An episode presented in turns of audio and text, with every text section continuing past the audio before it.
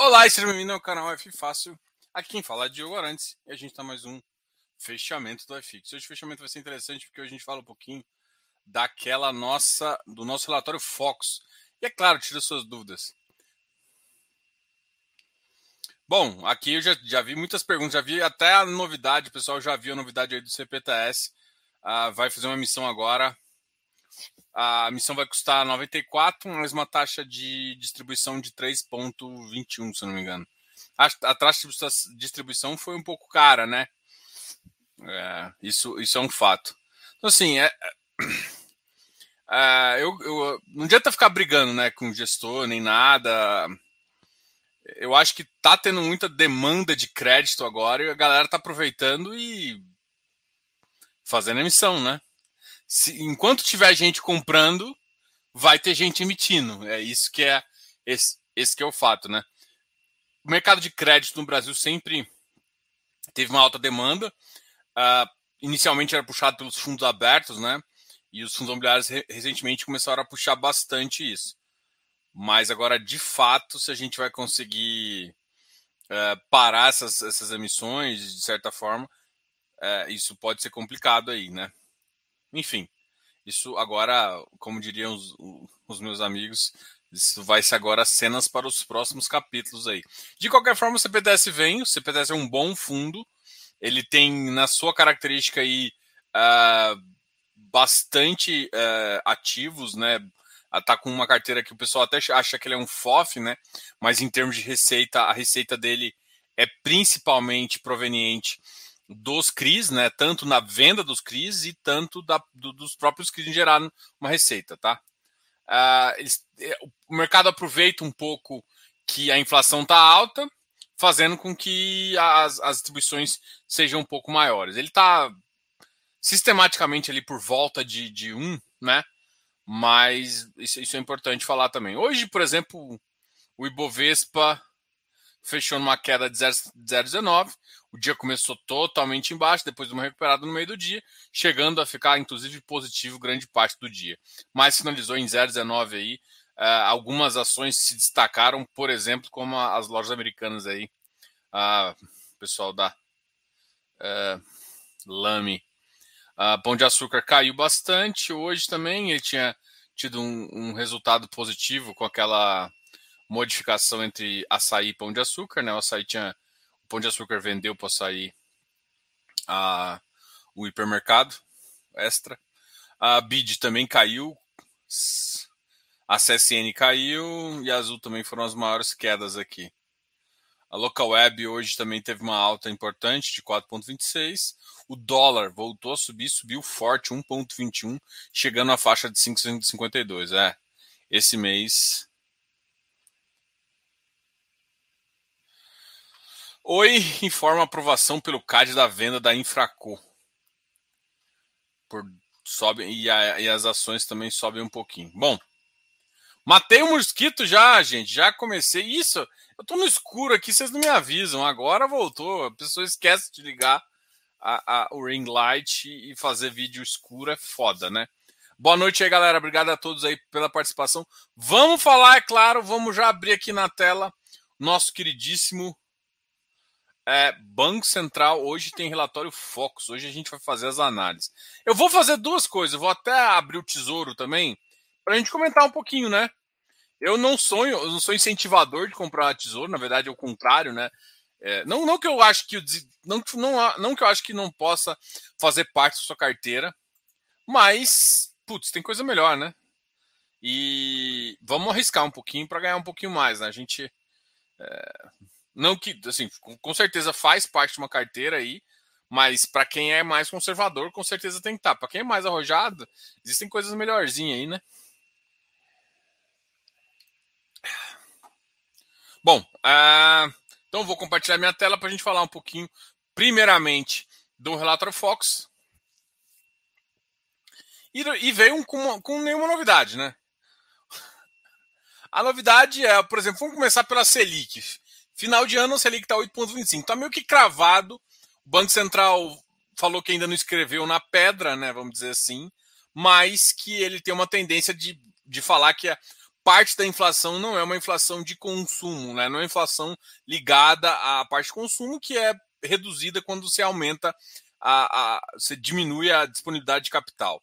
É, é uma inflação causada por parâmetros técnicos, né? O principal dos parâmetros técnicos é a parte da, da energia. Mas pelo que tem acontecido, deu umas chuvinhas aí, não o suficiente para a gente ficar tranquilo, mas pelo menos para o estado crítico passar ah, de forma mais tranquila. O Brasil entrou em déficit de energia realmente, isso é um fato.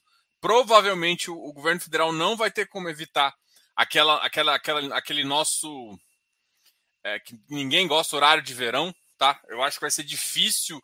É, eu acho que o ano passado teve alguns anos que não teve, né, nesse governo.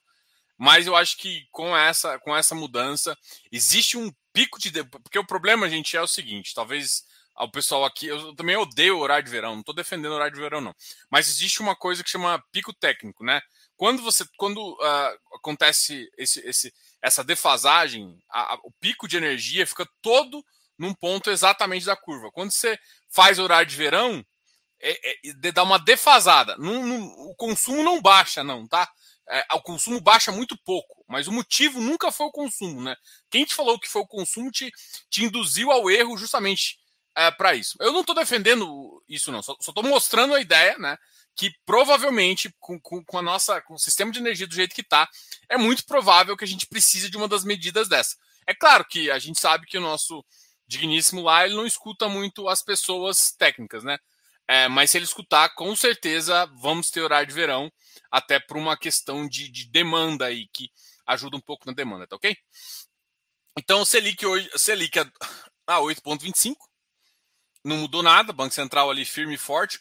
Uh, 2022, 8,65, não sei ainda o que, que vai acontecer, tá? Uh, eu acho que 8,75 eu acho que está sendo muito otimista. Eu, eu, eu, fecho ali na casa dos 9 para que em 2023 a gente comece a cair, tá? Então essa é a visão que eu tenho. Eu não, achava que chegava a 8,25 esse ano, mas chegou. Agora o que me preocupa é que teoricamente o, o IPCA, o pior já passou, né? A gente espera que o pior já tenha passado. Esse 1,16 já foi abaixo das expectativas. A tendência agora é normalizar em termos de que é o pior impacto foi disso. A, a, a inflação das comidas, eu acho que já quase tudo foi passado, já está doendo no bolso. Então, mais que isso, o pessoal vai diminuir o consumo de novo vai colocar, vai achar produtos. Isso é natural que aconteça quando existe uma, uma questão aí. A inflação hoje batendo 8,69, projetada ainda, ou seja, a gente vai fechar dois anos consecutivos com taxa de juros real negativa. Alguém me comentou assim, Diogo, não, o pessoal de fora vem, não entende como que a gente produz. Cara, o Brasil produz com taxas caras há muito tempo. A questão nunca foi produzir com taxa cara. O CDI sempre foi. O CDI sempre tem que estar impactado por uma inflação e mais um juros real. A grande questão é que, enquanto a economia nossa não for suficientemente forte, a, o juros real nosso vai ser sempre bem pequeno, tá? Então, principalmente carrego do, da, da Selic, que é o mais importante. Então, o IPCA continua alto, a IPCA do 4,22 começa a subir de novo. Então, assim, a gente ainda não viu o teto, mas eu acho que assim que começar a cair de fato a inflação, porque a inflação está 10,25 hoje. É claro que os próximos dois meses é que vão ditar essa, essa, essa moral aí para ver se a gente vai fechar realmente em 8,69 ou um pouco mais. O próximo mês vai ser um mês mais definitivo, né, para a gente ver quanto que, que vai impactar realmente a inflação de um mês para o outro. O PIBinho está cada vez diminuindo mais, agora 2021 está 5,01, mas provavelmente vai terminar acima de 4,90 ali. Até 5,10 é uma pro, pro, possibilidade muito alta. 2022 o PIB pff, fraco também, 2022, o que me preocupa, a gente tem um PIB acima de 2%, mas dadas as situações eu acho meio difícil cair. Diogo, se a inflação cair pela metade, por que a Selic do ano, do ano que vem vai subir? A, a grande questão é o seguinte: na verdade, a inflação no final do ano tende a cair um pouquinho, mas devido à instabilidade, devido a tudo que está acontecendo, eles devem manter a, a política um um pouco monetária, um pouco mais atracionista, porque eu acho que eles querem que o, que o câmbio dê uma, dê uma caída, tá? Se for, é, seria basicamente essa uma estratégia que eu teria. Até porque, por mais que a gente fale assim, não, mas o ano que vem vai cair. Mas a tendência de cair mesmo, ó, janeiro, fevereiro e março são meses ainda. Janeiro não, mas fevereiro e março normalmente é a tendência de alta. Então, você pegar esses meses, é provável que a, as, as subidas ainda continuem no começo do ano. Você tem mais uma subida no começo do ano e vai ficar mais ou menos estável para ver o que vai acontecer se, se a inflação realmente for para baixo. Muito provavelmente ele deve manter estabilizado até ter uma certa até a inflação ir para a meta, tá? Então, tipo, o que vai acontecer, gente, é porque não é que ele não vai com 8,25 agora, ele não chegou no pico do que ele que ele precisava. Então ele vai chegar, eu na verdade eu acho que ele pode chegar até 9,25, tá?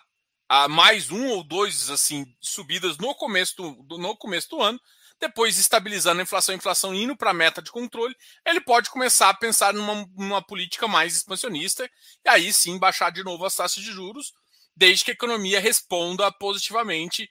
E eu acho que assim, das, das economias que a, a gente, muita gente falando de quinta onda, não sei o que, o Brasil, depois de vacinado, a gente tem uma estrutura muito importante e a gente realmente os números de casos caíram e, e a gente já vê várias cidades, como Rio de Janeiro, já voltando a falar em tirar qualquer é, qualquer é, qualquer lei ou, ou, ou, norma que eles colocaram em relação a isso, tá? Então é, essa é a avaliação que a gente está fazendo aqui, tá ok? Vou ver o que vocês estão falando sobre esse, esse esse comentário que eu fiz. Então assim é que só vai cair no final do ano, então vai caindo aos poucos, vai chegar a seis, tudo mais. Quando entrar na meta, o governo já pode pensar. Então só como, como a provável tendência é que só entre na meta no final do ano que vem, e aí o ano que vem dá um ano eleitoral. No próximo ano, com uma política fiscal mais interessante, é possível, inclusive, pensar em baixar, inclusive para baixar nossa dívida também. Ok? É assim que eu vejo que ah, provavelmente. Porque aparece uma chave no seu nome. A chave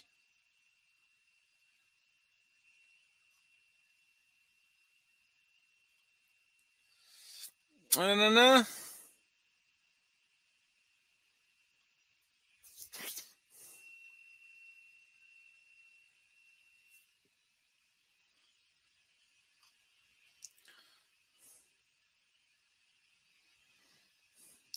Tem o Tord, MXRF, XPLG, XPML, Virg Visc. A longo prazo tá bom para mim, cara, Euclides. Infelizmente eu não te conheço, então não tem como eu te falar o que, que é bom ou não. O Tord tem um risco altíssimo. O MXRF, o risco retorno para mim não compensa. XPLG, XPMOL, pô, tem ativos interessantes aqui na sua carteira, mas para mim falta estratégia aqui, falta falta algumas coisas, tá? Mas depende do que você quer também. Você quer ficar mais seguro, você quer arriscar, tem tem você toma um risco, de, sei lá. Eu não sei qual que é o seu objetivo. Então é mais complicado de falar. Uh, Thales Martins. Boa noite, Thales Martins. Parabéns pelo trabalho. Poderia comentar um pouco sobre o MCCI? Qual a sua visão em relação à gestão e à tática? Cara, a gestão é uma das gestões que eu mais gosto de fundo imobiliário. O Bruno Banharoli, para mim, tem o um, outro agora. Esqueci o nome do gestor lá, cara. Tenho até que conversar com ele depois. Bom, eu gosto muito do time. A, a, a, a Mauá, ela sempre focou em originação. Ela acho que ela tem umas 20 pessoas lá para originar as taxas delas, até as operações high grade, têm taxas maiores do que o mercado. Primeiro, porque eles originam tudo. E eles voltam toda essa originação para o fundo. Aí o que, que, acontece? Aí gera uma distorção, porque todo mundo espera que. Vamos pegar ali no, no começo do, do, ano. A taxa, todo mundo pegava uma taxa de 6, 6,2, eles conseguiam taxa de 7. Ou seja, eles conseguiriam taxas que a gente considera hoje uma taxa mais é, high yield, né, acima de 6, gente, uma taxa mais elevada, é, ele consegue taxas melhores com um risco de high grade, o que é normal. Só que, em vez de. Por que, que acontece? Porque os outros têm FII e tudo mais. É, eles conseguem fazer isso por isso. Mas em contrapartida, eles não cobram nada disso, jogam tudo pro fundo. Mas o fundo realmente tem taxas um pouquinho mais elevadas. Né? É, no geral, pode-se dizer que um compensa o outro. O que aconteceu foi em 2020, e aí essa é a minha opinião, tá? Em 2020 gerou um problema para o fundo. porque a taxa caiu demais e aí não começa a compensar. Aí a performance foi lá em cima e começou a, a, a realmente é, complicar um pouco aquele esquema de retorno do fundo. Né? O, fundo começou a retornar porque a, a, a, taxa de performance ficou muito elevada porque era baseada em CDI. Eles deram uma abertura disso, né? E, as, e agora a taxa Selic nesses patamares e com tendência de aumentar, é muito provável que o fundo, essa taxa também não vai ser alta esse ano. Então, no geral, é um fundo bom que tem essa questão das taxas. A gente, eu não acho que a gente vai ver tão cedo uma taxa na faixa dos dois. Eu acho que no o Brasil, organizadinho, com, com uma dívida fiscal mais uh, controlada. Esquece de pensar em relação a tipo privatização ou não, mas dívida pública controlada. Tá? Dívida pública controlada significa parar um pouco de privilégio, reforma administrativa, enfim, essas bagaças todas assim. Pensando nisso, a gente pode pensar numa taxa de juros no Brasil de 4,5 a 5, tá? E eu tô falando isso porque é, mesmo nesse, nesse patamar fixo, continua sendo um bom ativo. Quando dá uma distorção igual deu ano que vem, o, o, o Mauá realmente machucou um pouquinho em termos das taxas, tá? Mas ele cobra umas taxas maiores por conta da questão da originação. Ele tem uma equipe, tipo assim, em termos de equipe, a equipe lá é um pouco maior do que das outras casas também. Então isso faz com que gere, gere um custo maior também. Então esses são esses dois pontos aí que tem que ser levados, tá? É, ele faz uma coisa que eu também não sou tão fã. Eu já até falei isso com o pessoal. Assim, eu gosto muito. É um fundo para se ter. Assim, você vamos supor, tem alguns fundos que eu chamo assim, fundos para colocar para sua mãe. Ele pode ser um deles. Me... Ah, mas tem a taxa cara, tá? Mas eu não vou ter problema com crédito.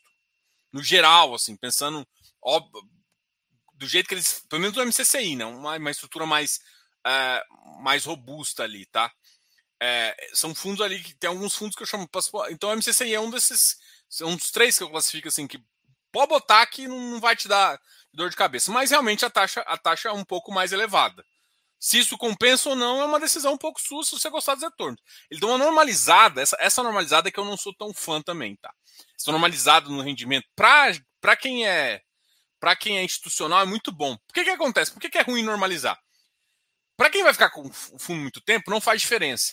Mas às vezes você normaliza nesse ponto, aí você faz uma missão. Parte desse lucro depois tem que dividir. Então tem, tem algumas coisinhas assim que eu prefiro, tipo, vamos pagar, em vez de pagar no semestre, o cara vai, vai ajustando mês a mês, que fica melhor. Mas, tipo, não é uma coisa que, tipo, me deixa fora de um fundo, né? É só uma coisa que eu gosto de alertar para quem, quem gosta. Então, quando dá um impacto de, de, um, de um, uma inflação de 1,0, ele não vai dar isso de cara.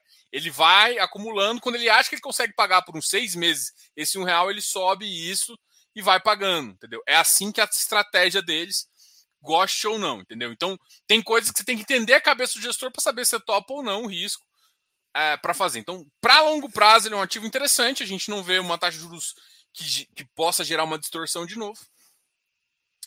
Beleza? Ah, a Selic tem que passar a inflação. Estamos correndo atrás de muito tempo. Ah, assim, tem que passar, Luiz, mas tem uma coisa que eu falo também que é o seguinte: a inflação agora não é inflação de consumo. É uma inflação devido a problemas hídricos e problemas de infraestrutura no Brasil. O problema agora está de infraestrutura. Não adianta, você não vai resolver no curto prazo. Ponto. Você não vai resolver, você não vai conseguir colocar mais 5, 5 milhões de megawatts que precisa de déficit. Não vai conseguir colocar no curto prazo. O que você vai ter que fazer? Vai ter que dar um jeito. Vai ligar, pagar uma energia mais cara, tal, tal, tal, tal, tal. Aí depois você vai conseguir, é claro, as hidrelétricas vão conseguir fornecer um pouco mais quando a gente não tiver tanta problema hídrico e vai fazer isso. Então, esse é o tipo de coisa que essa inflação não é, de, não, não é controlável pela Selic. Então, tipo, por isso que ele vai levantar até um certo ponto. E aí, o que, que vai acontecer? Naturalmente, o mercado vai começar a ba balançar é, e baixar essa taxa, justamente porque teve aquele impacto todo do Covid. É, as empresas ainda não sabiam o que vai conseguir. É, foram impactadas na questão de consumo, o consumo piorou. De repente, o, o mercado precisou repassar grande parte para consumo de, de alimentação de serviços. Esses serviços ficaram são casos, a energia subiu muito mais do que a expectativa de todo mundo. A, a energia normalizando e esses impactos já sendo é, normalizados, tende a que a inflação volte para o patamar pelo menos próximo da meta, já com uma taxa de 8. E isso vai fazer atrair é, o mercado externo para baixar um pouco do dólar, que também seria importante cair. Só que a, a questão toda é justamente o desafio político nosso de convencer o cara a vir para cá, né? Que agora, é, em termos de, de, de, de balança, assim, a, o, o balanço está positivo, né? Pelo menos em bolsa, a, o, o pessoal está tomando mais contratos, está acontecendo isso. Tá ok? Então. Diogo, Diogo, poderia comentar um pouco deste fundo que aparece uh, em portfólio em portfólio de muitos FIs?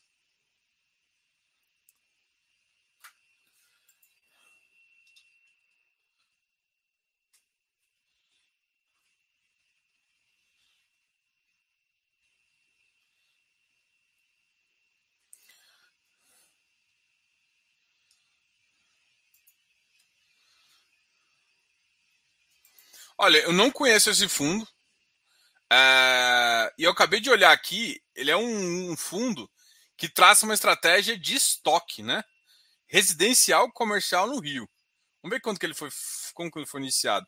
Em 2020, porra, registrou, o registro dele é de novembro, novembro não, setembro de 2020.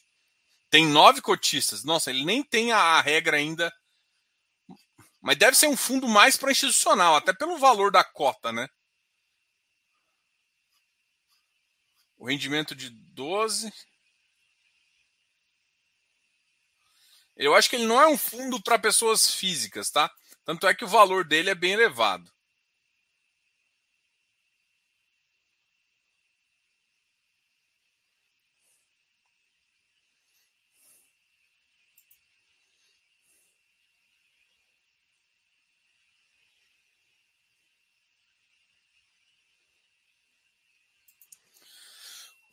Com, com a, a Selic subindo até dois dias, você acha que o, que o FI cai muito?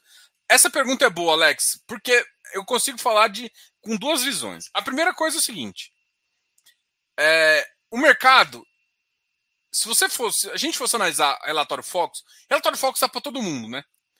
Se chegar a Selic a 8,35 em 2022, vamos supor que chegue em 2022 com o Selic 8,35, seria novidade para alguém? Não, você já viu no relatório Focus. Se ele está falando isso há muito tempo, ou seja, uma Selic de 8,25 não é uma. Como o pessoal fala, já, já é Selic 8,25 na Austrália, né? Eu tô só zoando para falar do futuro. Então é isso. No futuro, a gente, e é um futuro que a gente já conhece. O que, que acontece? Em tese, é, seria isso. Se tivesse ficado nesse patamar, em termos de taxa, não precisaria cair mais, porque você não compra um ativo, não é possível que você compre um fundo imobiliário pensando na Selic de hoje.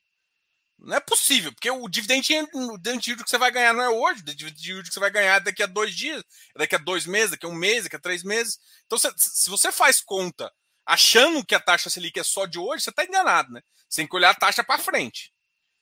Tá? Então, olhando para a taxa para frente, você conseguir imaginar a taxa para frente. Se você, e aqui a Selic está falando que é 8,75, na minha cabeça, o cara que é, tem dois neurônios ali vai falar assim, pô, 8,75 já está precificado. Eu vou ficar numa taxa de 8,75 na Selic ou eu vou para o fundo imobiliário. Se o cara decidir ir para fundo imobiliário, ele já sabe que é 8,75. Não é possível que ele está com a cabeça de 6,25 ainda, né? Assim, ok. Então, a primeira coisa é isso. Então, o que, que pode subir? O 8,75 virar 10 ou 8,75 ou 8,75 virar 9,5. Ou seja, a expectativa subir, isso pioraria. E normalmente quando a expectativa sobe, as NTNBs sobem junto.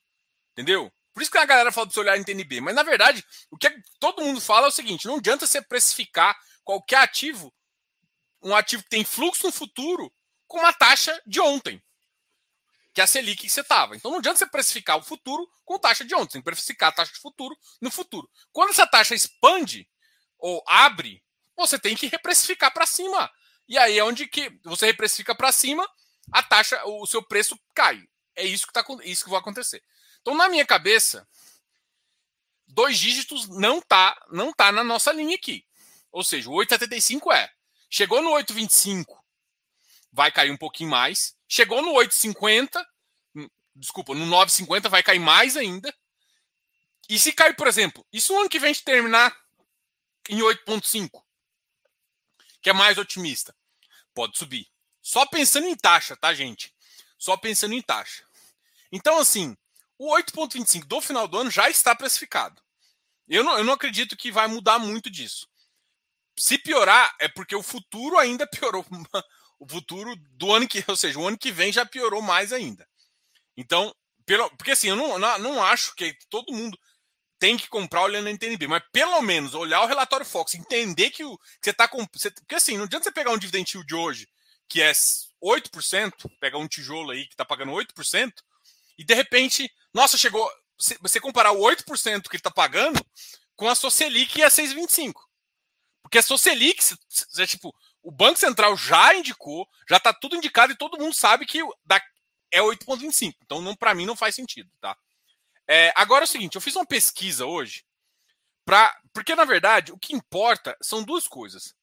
O futuro, ele depende de expectativa, porque ninguém sabe o futuro. Então, se está todo mundo animado, a expectativa é boa, todo mundo quer investir e isso ajuda o pensamento. Vou até abrir o Telegram aqui para ver qual foi a última. E o que eu notei de vocês é que tá todo mundo pessimista.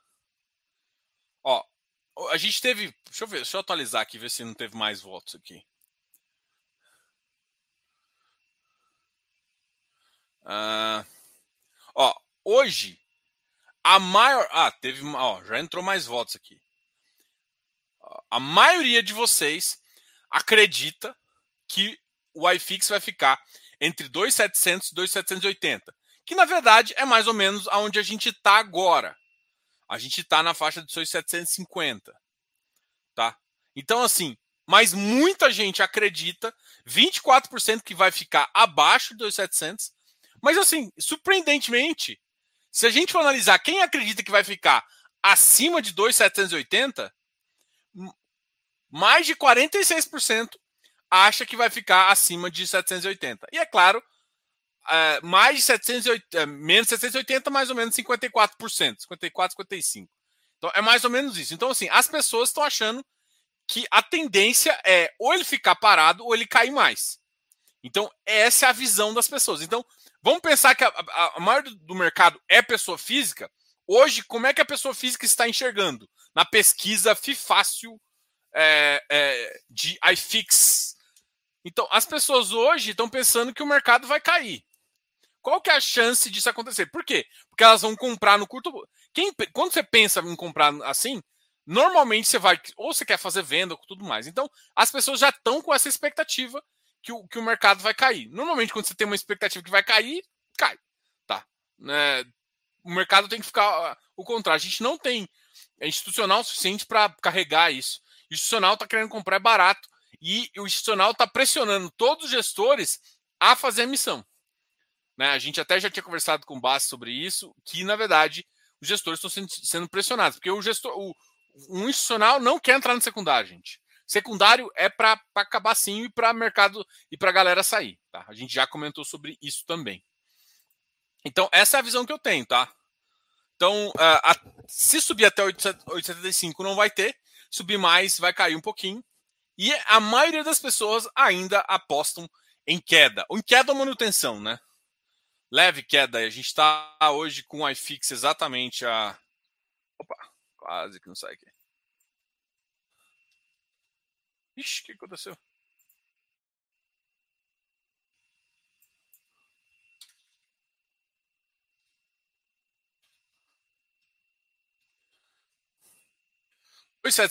E sete.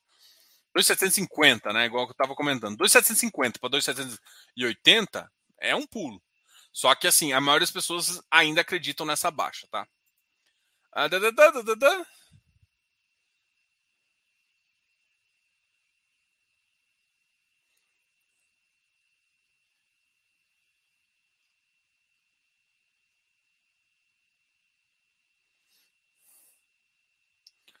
Leonardo, gosta Galápagos? Gosto mais. Eu converso bastante com o Souce. Uh, poderia falar um pouco do GCFF? Cara, é um FOF que faz bastante trade. É um ótimo FOF, faz bem, bastante trade, aproveita distorção no mercado. A inflação no mundo é por conta da crise hídrica? Não, não. A inflação no mundo é por conta da emissão de mais de moeda. Toda vez que você emite moeda, o Brasil também teve tem um impacto inflacionário ainda de você ter bastante emissão de moeda, sim. Agora no mundo não é, não é por conta disso não. No mundo é porque o Brasil, o impacto da, da nossa inflação não é só a emissão de moeda.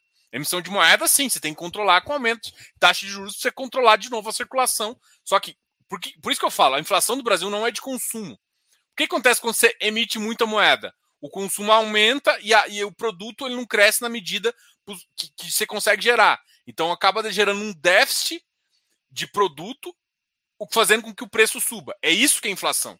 Tá? Inflação, quando você gera muita moeda, você bota muito moeda em circulação, então você aumenta, no curto prazo, você resolve alguns problemas, só que tira alguns produtos de prateleira como, como ou seja, a, a, demanda começa a crescer porque tem muito dinheiro, esse produto começa a cair e aí o preço é ajustado na curva dessa demanda. E aí, como vários preços são ajustados, você tem um impacto inflacionário. Isso é um impacto inflacionário de, é, de você emitir moeda, né? Então, no mundo, o problema foi esse. O Brasil teve um impacto disso, sim, só que o Brasil não foi um dos países que mais emitiu. Tá? O Brasil emitiu sim, mas não emitiu tanto, não. O, agora, o impacto do Brasil grande parte agora está por conta da crise hídrica. Agora não tem nada a ver Brasil e mundo. O problema do mundo agora é porque se o mundo continuar nessa, nessa, nessa inflação global, pode entrar numa recessão, principalmente não só porque assim a inflação de, de fato ela não gera crise, né? Agora, você começa a ver inflação, aí você começa a ter uma China que vai desacelerar. E parte e é assim, ela era que impulsionava o Brasil vende quase todos os produtos para a China. Tipo, nosso, se eu não me engano, acho que é 60% do nosso minério vai para lá e 40% vai para os Estados Unidos. Os Estados Unidos não, não conseguem consumir a nossa base. Então, o, o, minério vai. Se o minério já começar a cair, já está caindo, já, já baixa a nossa, nossa reflexão também em relação a isso, tá? Milton Góes. Fala, Diogo. Parabéns pelo seu trabalho. Muito obrigado. Gosto muito do CRI e tenho o hectare Deva Versalhes, 100K. Comenta sobre eles, últimos acontecimentos e sua opinião dos proventos, emissões e preço. Like. Depois a gente vai falar um pouquinho. O Hectare eu fiz uma live bem interessante na sexta-feira falando um pouquinho do produto, tá? O Deva ainda está em emissão, né, gente? O Deva está em emissão. O Versalhes, que é uma versão é, mais apimentadinha do Hectare, não chega a ser Tord, mas é uma versão mais apimentada, está é, tá em emissão também. São dois ativos que estão em emissão, então por isso eles estão travando, né? O Deva é, ele é um ótimo ativo, mas o número de exagerado de emissão está travando o preço. É, e isso está acontecendo. Eu acho que a inflação está mais alta, eles poderiam pagar um pouco mais, mas devido a essas emissões acabam que não estão pagando tanto. Né? Então, assim, a inflação, tipo, os ativos eles estão pagando bem, mas eles poderiam pagar melhor se tivesse essa, essa, essa, essa questão mais equacionada aí. Isso impacta um pouco no seu risco-retorno, porque se você for analisar, um ativo com baixíssimo risco, como o Vigip, já está pagando 1,10. Com o KNSC está pagando 1,24. Então você tem outros ativos de high yield, que praticamente está lá na ponta de inflação, mais 10, pagando aí no, na faixa de 1,33, 1,40. Então, assim, que para esse tipo de produto é pouco. Por quê? Porque justamente tem essa monte de emissão aí que está fazendo. O ativo deixa de fica ruim por conta disso? Não. O ativo continua sendo bom, de qualidade, mas o número de exagerado de emissão tá. Ah, mas e aí? E aí, que questão é a seguinte: enquanto tiver tomador para emissão, é o que eu falei do CTPS. Enquanto tiver tomador para emissão, mesmo com taxas caras, mesmo com tudo, o mercado vai comprar. Se comprar, o cara vai emitir. Vai acontecer isso com o Vigip. O Vigip vai tentar emitir uma bolada também agora. Não vai conseguir tudo, mas vai conseguir uma parte. Para ele já foi interessante.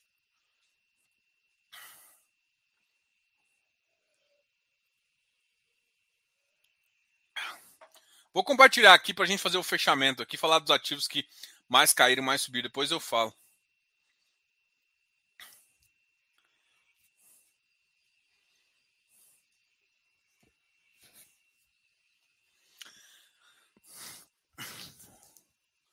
Arthur, eu estava analisando o, o, o Tegar agora, eu estava fazendo um vídeo pro, pro.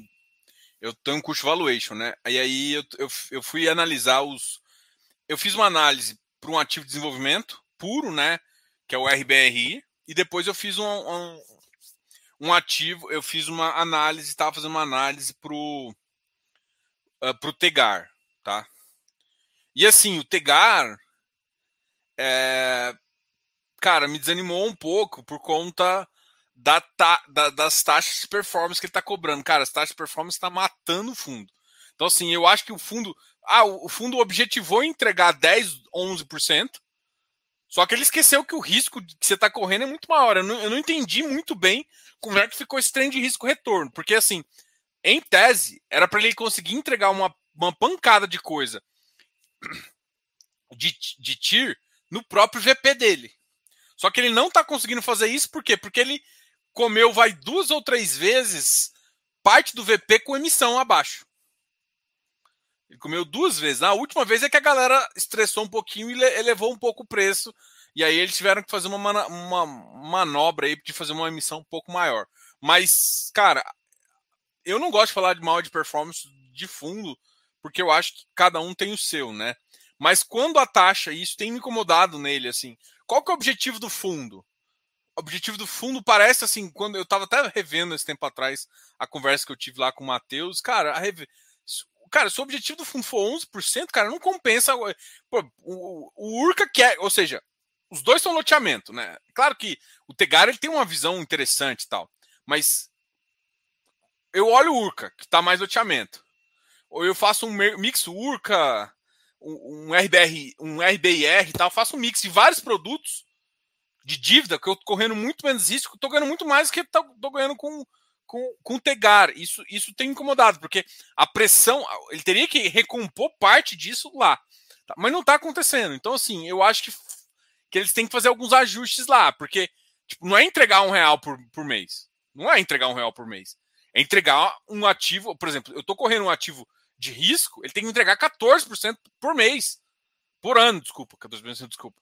14% por ano, no mínimo. Que seja 11% via dividendo. O resto tem que ser, vai para o VP.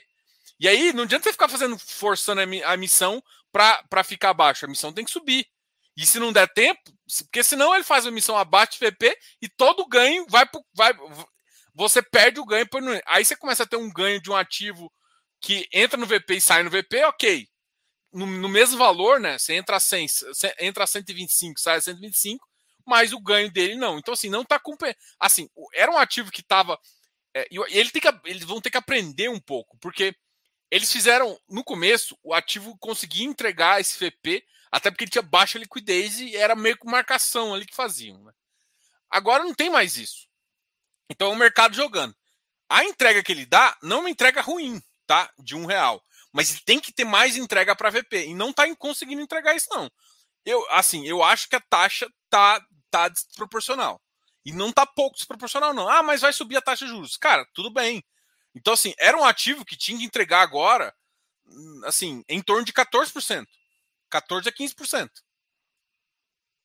Não 11. Não 12. Então, assim, tem uns 3% que tinha que ir no VP, que tinha que estar tá lá, que não está indo. Então, e mesmo assim, e agora chega um certo ponto, ele tem que entregar mais. Eu acho que o objetivo do fundo está muito abaixo do risco da estratégia. É, é, eu acho que eles faltam fazer um ajuste aí e tem que fazer um ajuste em breve, porque muita gente está sacando isso e o fundo está perdendo cotista. O fundo não é ruim, o fundo tem uma ótima estrutura. A estrutura acaba sendo cara, é óbvio, mas o fundo já está muito grande, ele pode baixar um pouco de taxa e ele pode ajustar o risco-retorno do fundo para fazer mais sentido para o cotista. É isso que está incomodando muita gente, tá? Mas é um bom fundo, tá?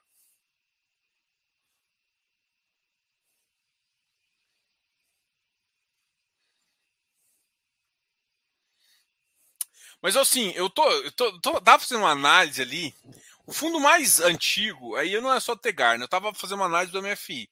É, o fundo mais antigo é o MFI, né? Que, que é o fundo de, de, de desenvolvimento de prazo indeterminado. E eles têm problema, em alguns momentos, em passar em passar VP. O, o, o, a, principalmente em momentos onde você está em. Quando o mercado está bom para fazer, você consegue, né? Quando o mercado não está, é, ele sofre um pouquinho. E, é, e é, ele é problemático porque se você não fizer uma equação certinha, ou seja, ativos que vão te dar TIR no futuro, ativos que vão começar a já pagar um pouquinho, e ativos que estão pagando, se não fizer um mix bom disso aqui, sua, seu dividend yield vai muito embaixo. Se você coloca mais ativos que estão lá no final, você perde em TIR de entrada. Então, assim, é, esse, essa, esse ajuste, eu estou vendo que é difícil, né? Os fundos que estão tentando fazer isso, às vezes, em alguns momentos, sofrem ali, o VP não ajusta direito, e o NFI é um outro que tem, que, que tem sofrido com isso, tá? Vou compartilhar aqui a tela para a gente falar um pouquinho. O Rizakin foi um fundo que é, caiu bastante hoje. Hoje ele uh, caiu 1,55. Na mínima chegou a bater 86, mas na máxima também bateu 90. Ativo está com baixa liquidez ainda mas gerou hoje 700 mil. Hoje foi uma liquidez até razoável. O Quami, uma queda de 1,50, mas esse aqui também é a liquidez. A liquidez desse está baixa, né? Deu 10 mil. A gente vai conversar essa semana. É, amanhã eu vou ter uma live super especial com o KNRI, com o Carlos Martins. E na sexta e na quarta-feira vou ter uma. Quarta-feira, normalmente a gente tem aquela live de fechamento ao vivo, né? Não vai ter essa live vai, essa live vai ser passada para quinta-feira e na quarta-feira a gente vai fazer uma live com a Urca, tá? A gente vai falar com o time da Urca aí para conversar um pouquinho com eles, tá? Uh, Quami Habitat caiu 102, ó, hoje na mínima ele bateu 108. Na mínima ele bateu 108 aí. XPCI uh, 98,50, XPCI outro que caiu bastante, hein? Uh, XPID 90 e 30, XPIE 80 e 61, RVBI XPIN 94 e 12. RECT 68, PVBI 87, PVBI também está em queda. CPTI 102, ó, oh, CPTI voltou a cair. É, essas, essas taxas estressadas estão fazendo com que esses ativos caiam também um pouquinho. CIDIL 87, um, PIS 87 também. Olha, pessoal, aqui eu não falo só de fundos imobiliários. Aqui tem alguns ativos aqui que são FIPS e ES e FIINFRAS, tá? Ah, deixa eu colocar aqui um ativo que eu tô doido, que eu tô analisando ele pra caramba, tá? Vou esperar o primeiro, que é o RISA, o primeiro fiagro do mercado. O RZAG. Vamos ver onde ele tá. Vamos ver quanto que ele subiu ou caiu hoje. Tava embaixo. A última vez que eu olhei. Hoje ele caiu 1,39. Então ele está aqui em si, está aqui.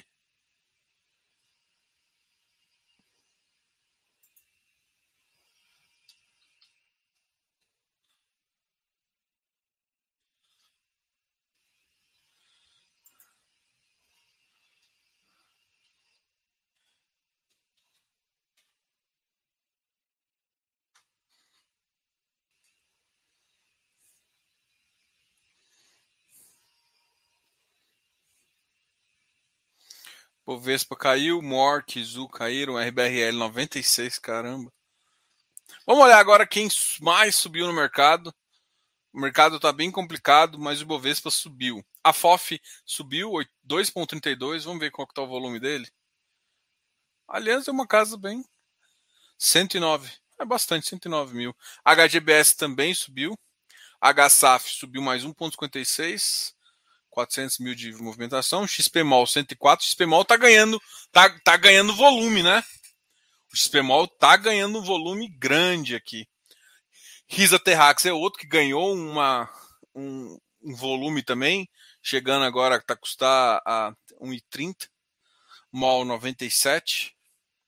Ou o JP90 também subiu um pouquinho. RBRY começou a subir. HSML, CVBI, RBRR o Ribir 78. Esse aqui é o desenvolvimento puro que a gente falou. É, HGFF, FLCR 101, HGCF 77, Tord 1060. Tord também é um que está subindo. O Urca 119, a gente falou que vai fazer uma live também essa semana com eles. Risa. Ah, mas o mercado tá, tá marcando uma coisa e aqui tá marcando outra. Risage 9,82. Na mínima chegou a bater 9,74. Lembra que ele foi anunciado a 10 reais, né? Então, em relação ao preço do IPO, já caiu. Já tinha caído no primeiro dia. RBVA, CPFF, Ouri, BRCR, BCFF, Versalhes. Bom, em relação a isso, não tem novidade. Versalhes subiu um pouquinho, mas também está pressionado aqui pela, pela emissão. Irim 114, Tegar 125. Né? A gente falou que ele está pressionado aqui nessa, nessa faixa aqui também. Já chegou a se bater 128, mas eu acho que é um ativo aí que é, vai demorar um pouco para subir mais um pouco.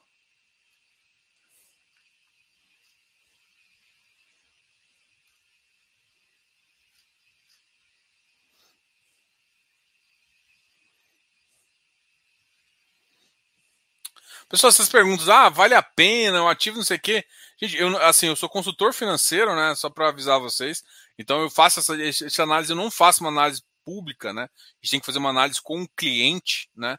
E eu tenho um programa que é justamente o Close Friends, que é para ajudar as pessoas a, a, de forma mais próxima ali, com um consultor, querendo saber onde eu consigo realmente fazer uma consultoria um pouco ali naquele Close Friends não é uma consultoria, mas a gente consegue ajudar aí e tem alguma tem um aplicativo que ajuda também vocês a se guiarem por alguns aplicativos, alguns ativos com preço teto, uh, preço target 1, target 2, preço ideal de compra, só para você se balizar ali para na hora de fazer uma compra, tá OK? Galera, obrigado aí, a gente já está aqui conversando um pouquinho. Lembra que na segunda-feira a gente na, na, na quarta, na segunda, na terça nossa, quase que não sai. Na terça a gente tem uma live, amanhã tem uma live com o Carlos Martins do Quineia. Na quarta-feira a gente vai conversar com o Urca. E na quinta-feira a gente tem a live normal. A gente vai fazer uma live de fechamentos às 8 horas também, tá ok? Então, galera, obrigado a todos aí.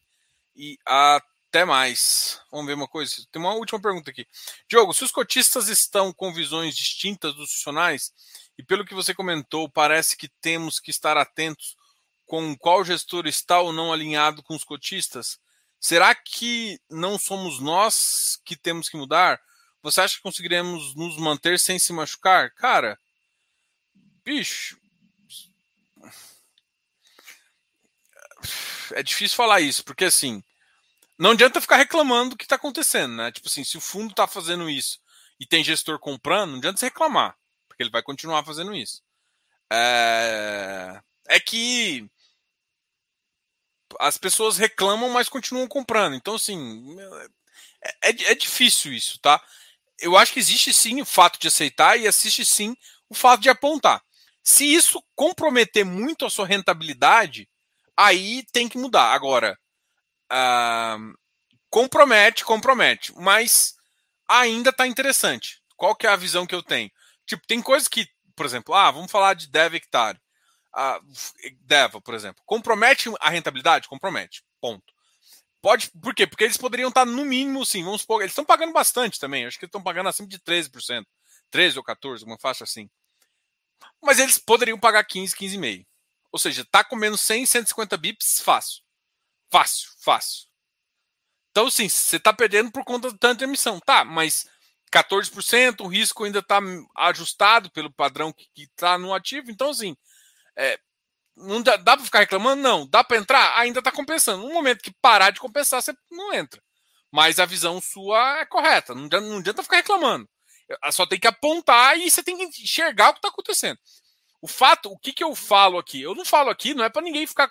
Diferentemente de outras pessoas, meu fato de conversar com vocês é para abrir o olho. Eu não vou deixar de investir no produto. Então eu não vou falar para vocês não investir e ser hipócrita e continuar investindo. Então, eu estou investindo, tem coisas que eu não gosto, mas por que, que eu estou investindo ainda? Porque ainda é interessante do ponto de vista de rentabilidade. Quando, quando mudar, quando a rentabilidade não for tão atrativa, eu, eu com certeza não vou fazer. Mas é isso, entendeu? A, a rentabilidade tem que continuar tão atrativa quanto, quanto está. E essa é uma, uma, uma matemática bem complicada. Pessoal, essa semana é, eu fiz uma semana uma promoção na semana passada né, em termos de close friends e tudo mais, uh, e, e, e, consultoria. E também fiz uma promoção do mini curso, tá? E aí, essa mini curso acabou com umas cinco pessoas. Ah, Diogo, eu queria seu mini curso, queria aprender fundo imobiliário, tal, tal, tal. Eu falei, cara, isso é o seguinte: eu tinha dado uns contos de 30%, e essa semana eu estou estendendo Uh, ou seja, qualquer pessoa que quiser assistir o minicurso, tá no Hotmart lá, o, o minicurso fica aberto, né?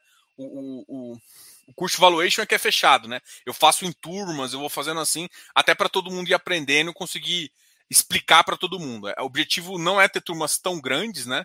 São, são de 50 a 100 pessoas, é, as, o objetivo das turmas. Então a gente faz turma e aí a gente consegue tocar e explicar para todo mundo, tirar aula de dúvidas. Nesse mini curso, não. É, e esse mini curso com certeza está crescendo e vai entrar bastante conteúdo lá. Então, assim, e é um, um mini curso que custava 90, ou seja, você quer aprender fundo imobiliário, quer, quer fazer um curso, nunca fez nada, custava 97 reais. Se você entrar agora, hoje, com desconto, eu, qualquer coisa que alguém me perguntar, eu coloco aqui. Chama. Eu vou colocar aqui. Não costumo colocar isso, não. Deixa eu ver aqui. Peraí. Semana FI, foi isso? Nossa, eu sou péssimo vendedor. ai, ai. Peraí. Mini curso, cadê? Achei você. Achei, mini curso. Vou colocar aqui. Só que tem que colocar o cupom, tá, gente? Aí o cupom chama.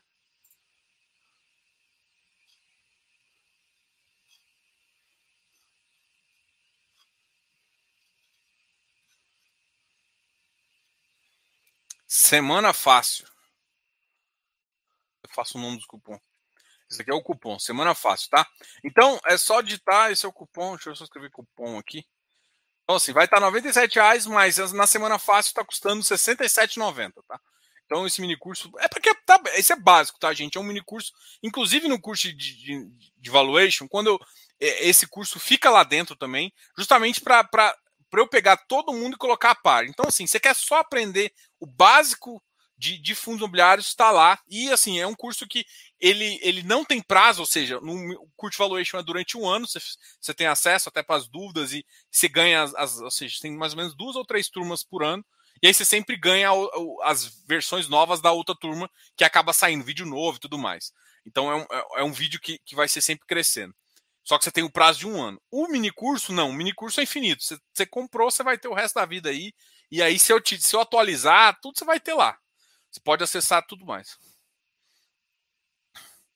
Comentou sobre o Xpin? Cara, hoje eu não comentei, só comentei que amanhã vai ser a conversão dele, tá? Amanhã vai ser a conversão dele. Ah, até que enfim! Até que enfim ele converteu. Galera, grande abraço a todos aí. Qualquer dúvida me chama. A gente tem um serviço de consultoria, a gente também tem um Close Friends além dessas, dessas coisas. Qualquer dúvida, chama aí. Amanhã a gente faz uma live especialíssima com o gestor do Kinea. Grande abraço, Diogo, canal F.